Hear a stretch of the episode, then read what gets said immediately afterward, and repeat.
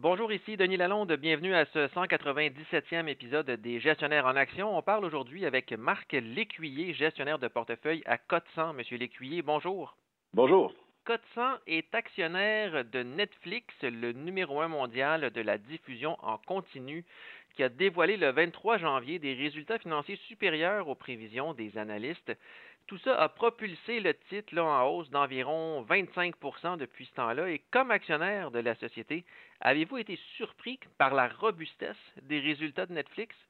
Oui, on a été un petit peu surpris. Je veux dire, on avait déjà euh, euh, des, données qui étaient positives dans les derniers trimestres. Là. La société a pris des décisions quand même importantes euh, depuis un an, entre autres d'ajouter de la publicité à ses forfaits et également d'arrêter le partage de connexions.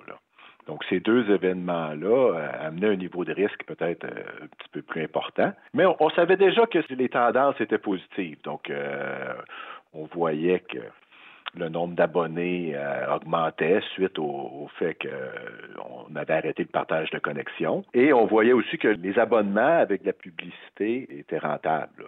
La société dit même que c'est plus rentable que les abonnés de base. On a quand même été surpris par les résultats parce qu'un ajout de 13 millions de nouveaux utilisateurs en un trimestre, c'est énorme. Là. On n'avait pas vu ça depuis euh, la période de la, pandémie. Puis même quand on regarde euh, en détail l'ajout d'un peu plus de 3 millions d'abonnés en Amérique du Nord, alors que le nombre d'abonnés était, stable depuis plusieurs années en Amérique du Nord, c'est positif.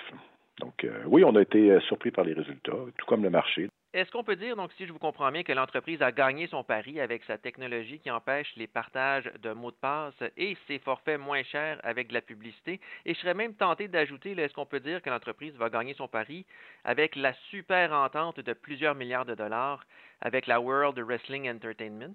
Ben, euh, je pense que oui. Surtout aussi quand on regarde les compétiteurs. Les compétiteurs sont pas rentables, ont de la difficulté à développer euh, une plateforme. Je pense que euh, Netflix va être le joueur majeur au cours des prochaines années. Puis ça va entraîner probablement un transfert de contenu vers la plateforme de Netflix, comme on vient de le dire avec la World Wrestling Federation, qui s'en va vers Netflix cette tendance-là devrait se continuer. Puis on pourrait même voir des compétiteurs qui ont des plateformes qui vont décider de jeter l'éponge puis de transférer leur contenu sur Netflix. Donc euh, oui, Netflix, avec sa plateforme euh, internationale, est bien positionné. Puis à notre avis, euh, il y a beaucoup de leviers opérationnels. Donc je pense que c'est ça que la hausse du titre reflète en ce moment. Là et Cotsan, qui n'est pas actionnaire de Microsoft et d'Alphabet, qui ont dévoilé leurs résultats trimestriels cette semaine.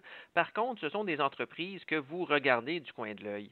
Si on commence avec Microsoft, la société qui a dévoilé le 30 janvier des résultats robustes du côté de l'info nuagique et de l'intelligence artificielle, les prévisions pour le trimestre en cours sont par contre mitigées. Quelle est votre analyse de la situation?